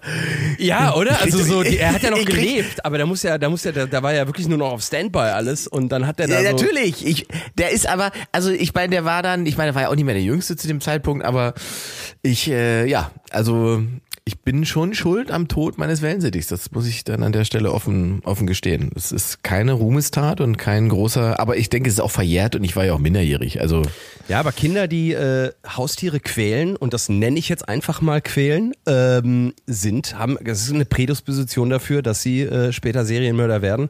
Und äh, so sie sagt euch warum. Es gibt eine nachgewiesene enge Verbindung zwischen Tierquälerei und gewalttätigem Verhalten gegenüber Menschen. Fast alle Serienmörder haben zuvor Tiere gequält und ihre grausamen Neigungen an ihnen ausgelebt. Ein bekanntes Beispiel ist der römische Kaiser Nero, der bereits in seiner Kindheit Freude daran hatte, Hunde lebendig zu verstümmeln und als Erwachsener grausame Freude am Verbrennen von Menschen fand. Siehst du? Und wenn Susi es sagt, dann stimmt's. Du bist fucking Mörder, Ingmar. Ja, scheiße. Was ich mir mal gedacht habe, Psychopath. Was, was ich mir mal, äh, was mich jedes Mal fasziniert an Hunden, ist, mit welcher Selbstverständlichkeit sie das Konzept Aufzug äh, akzeptieren. Also ein Hund weiß ja nicht, dass die Etage geändert wird. Ein Hund Stimmt. glaubt, du gehst in einen kleinen Raum und dann geht die Tür wieder auf und du bist irgendwo komplett anders. Und der geht einfach Ja, ja. raus und sagt, ja, wird schon, wird schon hier alles umgebaut, wird schon stimmen, dass die Da- hier da- alles umgebaut ja, haben. Das Urvertrauen, das ist geil, eigentlich. Ja, das Tür stimmt. auf, das ja, rein, Tür Ja. wieder zu, Tür wieder auf und dann ist da ein ganz anderer Ort und man sagt, jo, wird schon, wird schon richtig sein. Ja, auch Autofahren. Also in so, so eine Kiste einsteigen, zwei Stunden irgendwo hingebracht werden, nicht wissen, was das ist, wo man sich drin bewegt und dann wieder aussteigen und irgendwo sein, wo man überhaupt gar keine Verbindung dazu hat, wie man da hingekommen ist und ja auch nicht weiß und vor allen Dingen ja auch nicht weiß, wie man zurückkommt, weil man sich ja nicht an irgendwas orientieren kann, weil man den Weg ja gar nicht zurückgelegt hat. Und trotzdem rumlaufen und lustig schnüffeln. Oh, ich liebe Hunde, Alter. Das sind einfach die coolsten Wesen. Ich frage mich, äh, und das wird Susi sicherlich auch jetzt beantworten können, wie viel Charakter ist eigentlich wirklich da und wie viel Ja. projizieren wir selber in so einer Disney-Pixar-Haftigkeit in dieses Lebewesen rein? Na, da sind wir jetzt gespannt. Jeder Hund entwickelt eine individuelle Persönlichkeit und einen einzigartigen Charakter. Dies wird sowohl von seiner Rasse als auch von seinen Lebenserfahrungen und den Gewohnheiten seines Besitzers beeinflusst. Aber was du da hinein projizierst, das kann ich nicht beantworten. Ja, jetzt wissen wir die Antwort nicht, ne? ah, interessant. Siehst du mal. haben wir uns Hätte ich selbst nicht- K.O. gesetzt. Hätte ich nicht gedacht. Ja, und das ist bei, also bei Tieren, äh, Tiere haben schon eine Personality. Also es ist auch Unterschied, selbst wenn es dieselbe Rasse ist, weil manchmal denkt man ja, ja gut, alle Spitze sind so, ne? Ich habe ja so einen kleinen Spitz, ähm, alle, alle, alle Doggen sind so, aber nee, wenn du so zwei, drei verschiedene erlebst, stellst du einfach fest, dass sie auch charakterlich richtig unterschiedlich sein können. Und das finde ich eigentlich ganz witzig. Also Hunde ähm, sozialisieren dann auch sehr mit ihrem Umfeld und nehmen auch ganz viel an von dem, was das Herrchen oder Frauchen macht, ohne dass man das weiß. Man merkt es erst, wenn man sie mit, im Umgang mit anderen Hunden sieht. Voll. Wir hatten, ähm, also irgendwann mal hatten wir tatsächlich dann, da waren wir aber schon älter, ähm, hat meine Mutter, weil meine Oma hatte eine Mopszucht. Äh, Schöner als, Satz. äh, in, äh, ja, aber ich wollte, ich wollte den Plural umgehen. um nicht den uralten Witz zu machen. Aber meine äh, Oma hat Möpse gezüchtet. Da Und, fällt mir gerade äh, ein, sorry, dass ich da so reingeredet weil ich hatte gestern eine Show, da hatte ich in der ersten Reihe eine alte Frau, die hat einen Mops, der heißt Erwin und der Mann, der neben ihr saß, der hieß auch Erwin. Der hat Ei, den ei, Hund ei. genauso genannt wie den Typen. Da weißt du, das ist, äh, ich glaube, das ist erst möglich nach 50 Jahren Ehe. Oder andersrum. Der hat Oder Mann andersrum, einfach, ja. Mann einfach umbenannt. So, deine Oma hat Möpse gezüchtet, jetzt hab ich's Genau, äh, äh, am, äh, am, am Schloss in der Tschechei hatte sie äh, mehrere äh, Möpse und meine Mutter fand die auch immer süß und äh, hat dann selber unseren ersten Mops äh, Kenzo äh, rangeholt und da waren wir da war, da war ich glaube ich schon 16, aber es wohnten noch alle sechs Jungs zu Hause. Und der Kenzo wurde dann wirklich wie so ein, also es war ja so viel Testosteron im Haus, wenn da sieben Männer äh, zusammen mit meinem Vater und Ja. meine äh, Mutter ist jetzt äh, ist jetzt auch ein Rambo, ne? Äh, und wenn da so viel Testosteron im Haus ist, hat man der Hund das wirklich auch mit aufgenommen. Und Möpse sind ja, Ja. Tiere, deren, äh, de in deren DNA ist es, sie sind ein Accessoire. Also es gibt ja Jagdhunde, äh, die, wo der Instinkt einfach ist zu jagen. Und äh, das sind sogenannte Begleithunde, die also die, die, der natürliche Auftrag des Mopses ist es, sein Herrchen zu begleiten, ein Accessoire zu sein. Ähm, aber der hat uns so emuliert, der hat so unsere, der war so ein Macho, der hat äh, auf das Kopfkissen meines Vaters gepisst, äh, fast, fast jede Nacht, um zu sagen, ey, die Alte gehört zu mir. Und äh, war wirklich wie so ein Macho ähm, und hat quasi diese, diese, dieses Testosteron aufgesogen und ist Teil des, äh, des Rudels geworden. Ähm, mittlerweile haben meine Eltern noch einen anderen Mops, äh, Bertha von Suttner. Die ist extrem entspannt, also die äh, lebt wirklich wie so eine lebende Handtasche äh, am Leben meiner Eltern. Und äh, kriegt man aber auch viel Shitstorm für. Also ich, äh, wenn ich bei meinen Eltern bin und äh, die Bertha dann mal in die Kamera halte oder äh, die so einen Arm hab oder die auch Teil der Sendung Echt? war, äh, ja, dann, dann kommen die Tierschützer und sagen, du unterstützt äh, Qualzucht. Sogar Martin Rütter hat sich bei mir gemeldet und gesagt so, ey, äh, Diggi, ich weiß nicht, ob du das, äh, machst das sicherlich nicht mit Absicht, aber in dem Moment, wo du mit deiner Reichweite einen Mops zeigst, äh, machst du Werbung für diese Hunderasse, die äh, Qualzucht ist. Und was Qualzucht ist, das kann euch Susi sagen. Sag mal, was ist denn heute hier los? Alle paar Minuten muss ich hier aus der Kiste springen. Qualzucht ist eine Tierzuchtmethode, bei der Tiere absichtlich auf ästhetische Merkmale gezüchtet werden, die ihre Gesundheit und Lebensqualität beeinträchtigen können. Dies führt oft zu gesundheitlichen Problemen und Leiden bei den Tieren. Wir haben ja Susi auch per Qual dahin äh, gezüchtet, dass sie unsere Fragen einfach auf Knopfdruck beantwortet. Das ist auch, das ist auch nicht, ist auch nicht ethisch korrekt, dass wir da äh, Mit Leckerlis. Und Äh, Martin ja, Rütter hat dir, also Martin Rütter hat dir Qualzucht unterstellt. Da, oder die, das, das Werbung machen für Qualzucht und wollte dann mal ein Video machen. Das hat sich dann ein bisschen im Sande verlaufen, ähm, weil dann irgendwie ja Kriege und andere Sachen dann dazwischen gekommen sind. Aber äh, ja, also Möpse sollte man sich nicht vom äh, Züchter holen, sollte man nicht unterstützen. Jetzt ist der Mops nun mal da. Ähm, Ja, wollte gerade aber sagen, wo ist er äh, ich habe auf ich habe nee, aber ich habe auf den Hate einfach reagiert. Also ich habe wirklich äh, viele Zuschriften bekommen von Hatern, die gesagt haben, das geht nicht und ich habe dann einfach den Hund erdrosselt und äh, habe quasi bin eurem das wäre so, oh Gott, das wäre so schlimm. Stell dir vor, einfach ein Reel hochladen, wo man den toten Hund dann so in die Kamera hält und sagt, sei- dann ohne, ja, ohne Text, einfach nur so die Hate-Kommentare und dann den toten Hund. Oh Gott. Ja, ihr habt recht, Ausrufezeichen. Ihr habt recht, ich hab's aufgegeben. Ja, der Ähm, Hund ist jetzt mal nun mal da, man muss jetzt damit umgehen, äh, aber man sollte vielleicht jetzt nicht unbedingt Werbung für ähm, Qualzucht machen. Ja, ja, richtig. Und die anderen Hundemarken, Hunderassen sind ja auch benannt worden von Susi gerade. Also äh, richtig. passt da ein bisschen und auf. immerhin, im Gegensatz zu Martin Rütter, schleppst du ja auch keine Tiere auf Bühnen. So. so. Zurückgedisst, zurückgedisst. Wie viel, äh, wie, wie viel Millionen äh, Haustiere äh, wohnen in Deutschland? Habe ich gegoogelt. Äh, ich möchte von dir eine Zahl wissen. Oh, wie viel Millionen Haustiere? Wir sind 80 Millionen Deutsche. Ich, ich würde hochrechnen, hat bestimmt jeder einen Hund oder jeder ein Haustier zumindest. Ich sag, wir haben 80 Millionen Haustiere so. 34, 34 Millionen Haustiere. Ah, auch viel, auch viel. Ja. 80 Millionen Haustiere wäre, das, das, das wäre viel, ja. Aber es sind 34 Millionen. Und äh, welches Haustier ist das beliebteste Haustier der Deutschen? Na, der Hund. Es ist die Katze. Nein. Ja. Die, die Deutschen haben das mit ihrer Geschichte nicht verstanden. Das ist wirklich, wie man sozusagen als Deutscher sich eine Katze holen kann. Ich, also ich weiß es nicht. Das ist wirklich mit den Katzen. Jetzt werde ich doch noch zum rente ich doch noch weg. Ich würde, weißt du, ich, es gibt ein Haustier, bei dem ich immer denke, das könnte ich mir auch noch mal zulegen. Äh, Das sind so Mini-Ziegen. Ui, ja. Und da bin ich durch Instagram drauf gekommen. Und wenn man damit anfängt, das ist halt auch wirklich wie eine Sucht. Wenn man so zwei, drei Ziegenvideos geklickt hat, kriegt man lauter so Mini-Ziegenvideos angezeigt, wie die lustig umherhüpfen und äh, durch die Gegend machen und äh und so weiter. Und da habe ich so gedacht, so eine Mini-Ziege wäre auch Aber die nochmal scheißen doch alles voll, glaube- oder? Meinst du? Die, Ja, die sind die nicht auch stubenrein? Auf gar keinen Fall. Meinst du, man kann die Mini-Ziege nicht? Susi, sag doch mal, kann man die Mini-Ziege stubenrein machen? Nein, Ich finde bei, äh, bei coolen Haustieren ähm, habe ich jetzt auch gerade mal im, im Vorbereitung auf die Sendung gegoogelt. Weißt du, was von, äh, für ein Haustier Salvador Dali hatte? Oder Dali? Salvador Dali? Nee, Dali. Ja, ja. Was hatte, da, was hatte Dali für ein Haustier? Ein, natürlich ein Ozelot. Natürlich. Das ist so eine Art äh. Mini-Gepard.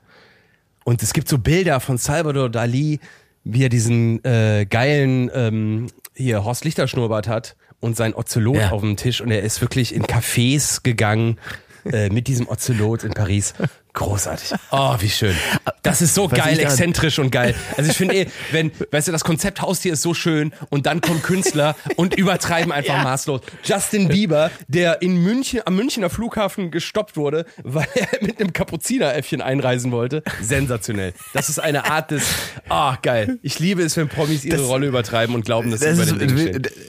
Der, der, der klassische ähm, Michael Jackson Neverland Besuch von Eddie Murphy, der hatte irgendwann mal erzählt, dass er mit dem in der, in, im Wohnzimmer gesessen hat und er hat da nach draußen geguckt und dann ist draußen einfach eine Giraffe vorbeigelaufen und, und dann, und dann hat er, hat er Michael Jackson gesagt, sag mal Michael, hast du eine Giraffe? Und Michael hat gesagt, zwei. Weil die eine sonst so, so lonely ist wahrscheinlich, ne? Hat er direkt gesagt, lass uns zwei holen. Aber ist das denn Da hast schon mal- Animal Hoarding? Ist das schon Animal Hoarding? Kennst du de, de, oder das sogenannte Noah-Syndrom? Menschen, die wie so Messis zu viele Haustiere haben. Da gab es mal eine unglaubliche Doku äh, auf Sat 1, moderiert von Per Kusmak, der äh, auch mein persönliches Spirit Animal ist. Ich liebe Per Kusmak. äh, ich folge ihm auf Instagram. Alter, der Typ, der hat auf, bei Adam sucht Eva prominent seine äh, jetzt Frau kennengelernt. Ich Äh, weiß, ich Janni weiß. heißt, und die ist Pro-Surferin, die ist mir deswegen so sympathisch, weil sie äh, auch surft und deswegen, und die haben drei Kinder, die leben in Frankreich, die sehen so naturverbunden und geil aus. Ey, diese Familie Kusmak, wenn Aliens hier landen würden, dann ist das so der Flyer für, für eine perfekte Familie. So sehen Menschen aus. Die Familie Kusmak. Ey, liebe Grüße an, an dieser Stelle. Hammer, Hammer Menschen. Da, da, da reißt du jetzt eine offene Wunde auf, die, die ich dir als kleine Anekdote jetzt. Ich glaube, Per Kusmak findet mich nicht so geil. Oh, echt? Ähm, ich habe ja mal, kein Mensch weiß es, weil es hat ja auch niemand gesehen, eine Tanzshow auf Mo, äh, Pro7 moderiert. Mit, Deutschland tanzt! Le- Sehr genau. Ähm, mit un, unter, weiß ich nicht, äh, Herzschlag wahrnehmbare Quote mit Lena Gerke zusammen. Und da war Per Kusmak auch dabei mit seiner Janni. Äh, Oh, und die, ja. die Surferin, die kann ich sogar noch von früher, als ich eine, äh, auf äh, 1 Plus äh, die Sendung gemacht habe, äh, Late Line, als Fernsehausgabe, wo man anrufen konnte und Menschen reden konnte, das was Böhmermann auch mal gemacht hat. Ähm, und da hatte ich, da habe ich die kennengelernt, da hatte ich die mal als Gast, ähm, weil sie hatte, glaube ich, irgendeinen Surfer, die gerade gewonnen. Jedenfalls war äh, Per Kusmak ja Teil dieser Tanzshow. Und äh, das Schöne an dieser Tanzshow war ja, dass, äh, also es gab nicht mal nur Jury, sondern es gab dann auch noch einen Bereich, in dem waren sozusagen die Familie, ne? Das heißt, Per Kusmak hat da getanzt und Janni war da mit der Schwiegermutter und so weiter. Und dann ist Per Kusmak gekommen und ich habe ja die Interviews gemacht mit den Tänzern. Ich, äh, ich erinnere mich dunkel, äh, also paar Jahre später und äh, ich, ich müsste mich von dir distanzieren. So, und dann äh, habe ich äh, zur Schwiegermutter von Per Kusmak gesagt, wie das dann so ist, wenn man den Schwiegersohn mal angezogen sieht. Und das fand Per Kusmak, glaube ich, nicht so lustig. Ähm, Da wurde ich dann nochmal ähm, etwas lauter angegangen im Backstage. Oh, echt? Für diesen Kommentar. Ja. Etwas nein. unentspannt gewesen. Oh so, nein. das war ein toller Moment, das war sowieso ein toller Moment, weil äh, Per Kusmas mich angeschrien hat und äh, der Produzent hat äh, sozusagen äh, in die Ecke gestartet, hat auch nichts gesagt und dann wurde mir sozusagen noch äh, im Vorbeigehen die schlechte Quote angelastet.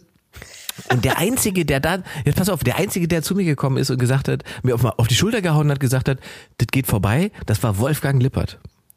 Ach, guck. Und das war, das war so ein Moment, wo ich dachte, Alter, wenn der Typ, dem sie Wetten das weggenommen haben, dir sagt, es geht vorbei, dann äh, brauchst du dir echt keine Sorgen machen. Und so war es auch. Vielleicht meint er aber auch die Ja. Sendung. Ja, das war auch dass, so. Dass die vorbeigeht. Die war ja auch sowieso vorbei nach drei Shows. Das war ein unfassbares Desaster. Aber wie, äh, jetzt, jetzt äh, ähm, tauchen wir mal ein. Wie ging es dir dann in dem Moment? Bist du denn, wenn dich jemand Backstage anschreit, hast du dann so Kloß im Hals und äh, nimmst das dann so mit auf die Autofahrt und denkst viel drüber nach das oder ja- du ab und sagst, ja gut, life is life. Also wenn das meine, das, das, das ist ja, das ist ja ein bisschen komplexer, weil das war ja nicht wirklich meine Show. Ähm, wenn das wirklich meine Show gewesen wäre, hätte es mich wahrscheinlich schon irgendwie getroffen und so weiter. Aber das ist ja alles noch irrer. Also diese ganze Geschichte um diese Tanzshow, das muss ich vielleicht doch mal irgendwann aufschreiben, weil das schon, also das ist so ein klassisches. Das Konzept war, ey, wenn die bei RTL mit einer Tanzshow 25% machen, dann ist es bei ProSieben mit einer Tanzshow locker 15%. Das war im Prinzip das gesamte Konzept. Dass das nicht reicht, haben sie dann relativ schnell gemerkt. Und Lena Gerker, so lieb und nett wie sie ist, ähm, sollte dann sozusagen vor Publikum moderieren, was sie offensichtlich nicht kannte oder gewohnt war. Und ich war ja Live-Künstler, also ich, ich hatte kein Problem mit Publikum. Also haben sie dann versucht, äh, mir Teile von dieser Show zu geben, mit denen ich gar nichts zu tun hatte normalerweise. Mein einziger Job wäre gewesen, durch die, äh, durch die durch die Promis zu laufen und lustige Interviews zu machen. Das war ursprünglich, für, für was sie mich eingekauft haben. Am Ende bin ich quasi mit Lena Gerke zusammen rausgekommen und habe die Hälfte der Show moderiert. Ähm, und äh, ja, aber es, also ich konnte mir auch keinen Vorwurf machen, weil das war nicht so, dass man du kennst es ja auch, diese ganzen Quoten, ne? Und diese Auswertung und so weiter. Dann sagt man ja manchmal, ah, ja, guck mal, da hatten wir so und so viel Prozent, ah, und als ihr das gemacht habt, da ist die Quote abgestürzt. Das gab's bei uns nicht, weil wir haben im Prinzip bei null angefangen. Es war einfach tot, als der, als der Opener der Show war, waren alle weg. Und danach ist sozusagen in der Quotenbewegung nichts passiert. Es war Oh Gott. einfach durchgehend. also einfach null Thermik auf dem Thema. null Thermik. Und alle waren völlig verzweifelt nach der ersten Ausgabe schon. Das war sehr lustig. Ja, jetzt sagst du das, äh, ja. Das Äh, Fernsehmacher, ja. Aber ey, dann werde ich doch jetzt zwischen Per und Janni und dir werde ich doch jetzt mal die Brücke schlagen. Die machen Surf-Retreats, Retreats, äh, Surf- und Yoga-Retreats in äh, äh, Frankreich. Bist du schon mal gesurft? Äh, nein, ich kann natürlich überhaupt nicht surfen. Ich würde aber das Barbecue machen dann. Beste, äh, beste Sportart äh, der Welt. Ich, ich, Per und Janni, wenn ihr das hört, äh, ladet uns doch bitte ein. Wir machen eine Live-Folge ähm, äh, aus eurem Retreat, machen ein bisschen Yoga, bringen den, den Ingmar aufs Brett und äh, Geil. Dann, glätten, dann glätten wir die Wogen. Also ich bin großer Per Kusmak-Fan und der hat diese äh, Animal Hoarding Show ähm, moderiert. Und Ja. das habe ich ihm auch mal beim Deutschen Radiopreis, da lief er dann auch rum. Da habe ich ihm auch gesagt, so, ey, ich habe diese Show gesehen, ich die, die habe ich fasziniert. Ich sagte, ach krass, die hat, die hat sonst niemand gesehen. Äh, und mein Lieblings äh, Markus Lanz Moment ist auch ein Per Kusmak Moment, wo äh, wo Katrin Sass, heißt die Katrin Sass, die Schauspielerin? Ja. Oder Katharina saß, ne, glaube ich. Ja, Katrin Sass, äh, die Schauspielerin, die ähm, Per Kusmak ähm, aufgrund seines Besuchs im Dschungelcamp äh, so zur Sau macht, weil das war das Jahr, wo das Dschungelcamp äh, einen Grimme-Preis gewonnen hat. Äh, zu Recht, muss ich sagen. Und ähm, Per Kusmak wird da aber in einer in einer Art und Weise zusammengeschissen von Katrin Sass. Sensationell gut. Schaut euch das bitte auf YouTube an. Ah, In der Talkshow, Sehr, ne? Ist sehr das gut. in der NDR Talkshow oder sowas? Ja, stimmt, das ist wirklich. Nee, ist bei, ja, das ist bei wirklich Markus geil. Lanz. Ist bei Das Markus der- Lanz. Ach, bei Markus Und Lanz Karl ist das Dall gewesen. geht dazwischen. Stimmt. Und Karl Dall geht dazwischen und äh, sagt hier, äh, Katrin, dein Herz, dein Herz. Oh, also wirklich einer meiner absoluten All-Time-Favorite-Fernsehmomente ist, wie äh, Per Kusmak da zur Sau gemacht wird. Stimmt, das ist wirklich sehr, sehr schön. So, welches Haustier kommt denn jetzt noch zum Hund dazu, um nochmal die, den Bogen zu schlagen? Ja, also äh, das Animal Hoarding-Thema noch abzuschließen. Es gibt tatsächlich diese Krankheit Animal Hoarding, Animal Messi und Per Kussmann hat die Sendung moderiert und da werden Leute, äh, sind Leute be begleitet worden mit der Kamera, die wirklich hunderte von Tieren äh, zu Hause haben, die zum Teil äh, sich gegenseitig essen, die verwahrlosen, die sterben, die tot überlegen und diese Menschen, die, also Messi Syndrom ist ja sowieso schon eine ziemlich belastende Krankheit und äh, es ist ja unfassbar, wie diese Häuser äh, aussehen. Ähm, jeder, der schon mal RTL 2 geguckt hat oder so leicht voyeuristisch angehaucht hat, wird das im Fernsehen schon mal gesehen haben. Und es gibt die Tierversion davon und das ist wirklich ein unfassbares Leid, was den Tieren da angetan wird. Ähm, und Also- das zu sehen, äh, äh, bricht einem das Herz. Es ist äh, wirklich unfassbar traurig. Die Familie Ritters als Zoo. So, quasi. zum Beispiel, ja, die Wollnies, äh, aber mit echten Menschen. Ja, scheiße. ja, aber dieses Tiere sammeln ist ja tatsächlich auch sowas, was Menschen machen, wenn sie so vereinsamen. Ne? Dann fangen sie an, sich noch eine Katze zu holen und dann kommt noch was anderes dazu und so weiter. Und also ich habe das ähm, bei bei Freunden würde ich nicht sagen, aber Bekannte ähm, habe ich das auch beobachtet, dass die quasi statt Therapie zu machen einfach immer mehr Tiere hatte. Ah, ja. Keine gute Idee. Dann Nee, holt euch lieb, dann macht gut. lieber ein Baby. Ja. Oder wer zynisch, wer, wer zynisch. Ja, also wenn ihr wirklich, wenn ihr überlegt, euch ein Haustier zu holen, ähm, zeugt erstmal ein Kind, guckt, ob ihr mit der Verantwortung klarkommt, ob das funktioniert und wenn das gut geht, dann kommt das Haustier bitte dazu. Also erstmal bitte üben. Äh, das wird das dem Tier einfach nicht gerecht. Das stimmt. Also bei Kindern ist halt auch nicht so schlimm, wenn was irgendwie schief geht, wenn man es vergisst zu füttern, aber bei Hunden sollte man das wirklich drauf haben. Ja, und wenn ihr so ein, ein Kind irgendwie äh, zu wenig Liebe gibt, äh, dann, dann wird's im, im Zweifel äh, ein melancholischer Comedian. Superstar. und wird dann reich und äh, ja. ermöglicht euch dann so Sachen. Also Win-Win. Und bei Tieren äh, ist es echt eine, eine Win-Lose-Situation. Deswegen adopt, don't shop und äh, überlegt euch gut, ob ihr euch ein Haustier ranholt. Sehr gut. Ach, das war doch jetzt äh, eine sehr schöne, äh, also am Ende auch überhaupt nicht zynische Folge. Ja, oder? Ey, lass uns einfach mal weniger zynisch sein. Einfach als, als, als Mantra für 2024, ne, gerade Jahre sind gute Jahre, einfach mal äh, weniger Zynismus. Wir sind äh, der Podcast, in dem Sachen gut gefunden werden, ne? wo wir nicht äh, uns darüber So. definieren, was wir alles scheiße finden. Ich liebe Tiere, ich liebe So Per. Kusmak und ich liebe dich, Ingmar, und ich liebe diesen Podcast. Und jetzt verbessern wir noch die Welt, weil wir die Welt auch lieben. Ja, du bist in Costa Rica. Was muss man da als erstes verbessern? Ähm, oh Gott, hier muss man eigentlich gar nicht so viel verbessern. Ähm, ich finde, äh, auch äh, für, für Haustiere habe ich mir aufgeschrieben, ähm, ich fänd's toll, wenn, ähm, wenn man so Hundefutter kauft, dass da wie bei so Kellogg's, Frosties, dass da mit ein Spielzeug für das Hund mit drin ist in dem Hundefutter. Das fände ich eine schöne Verbesserung für die Welt. Sehr gut, das gefällt mir gut. Das ist geil. Das ich habe ich hab, ich hab oder? etwas gesehen, von dem ich hoffe, ich, ich, äh, ich hoffe, dass es sich durchsetzen wird. Ähm, es ist ja gerade diese CES-Messe in, in Las Vegas, ist das, glaube ich, also die weltgrößte Elektronikmesse.